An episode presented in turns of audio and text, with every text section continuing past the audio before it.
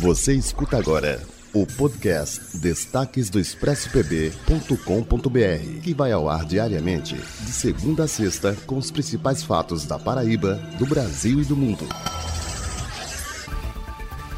Olá, nos destaques do Expresso dessa quinta-feira a gente traz a notícia que o maior partido do Brasil já tem nome. O resultado da fusão entre o DEM e o PSL se chamará União Brasil e o número também já foi decidido, é o número 44. A convenção está para ser realizada entre 6 e 20 de outubro e a gente está aguardando aí as novidades desse que promete ser o partido com maior número de parlamentares, prefeitos, enfim, uma grande dominação aí do Brasil. E a cidade do Conde já pode comemorar sua primeira escola bilíngue, isso porque a prefeita Carla Pimentel assinou a ordem de serviço para a retomada das obras da escola Noêmia Alves, além de ter laboratórios, ginásio, laboratórios de ciência também, além de laboratórios de computação, a escola será bilíngue. Isso também ajudaria a fomentar aí o turismo na cidade, capacitando desde cedo os jovens para atender melhor os turistas, dominando aí uma segunda língua. E a história está sendo preservada, está sendo descoberta aqui na Paraíba. Isso porque pesquisadores do Laboratório de Arqueologia e Paleontologia da Universidade Estadual da Paraíba fizeram uma descoberta que é um marco na história pré-histórica do mundo. Isso porque, de acordo com o que eles estão descobrindo, o novo sítio arqueológico encontrado numa propriedade privada em Malhada de Areia, na zona rural de Catolé do Rocha, pode ser o maior sítio arqueológico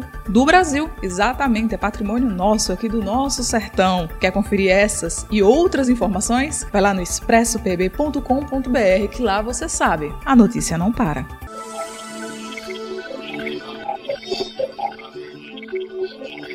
O podcast Destaques do ExpressoPB.com.br tem a apresentação de Amar Alcântara, com resumo da redação para você em todas as plataformas digitais.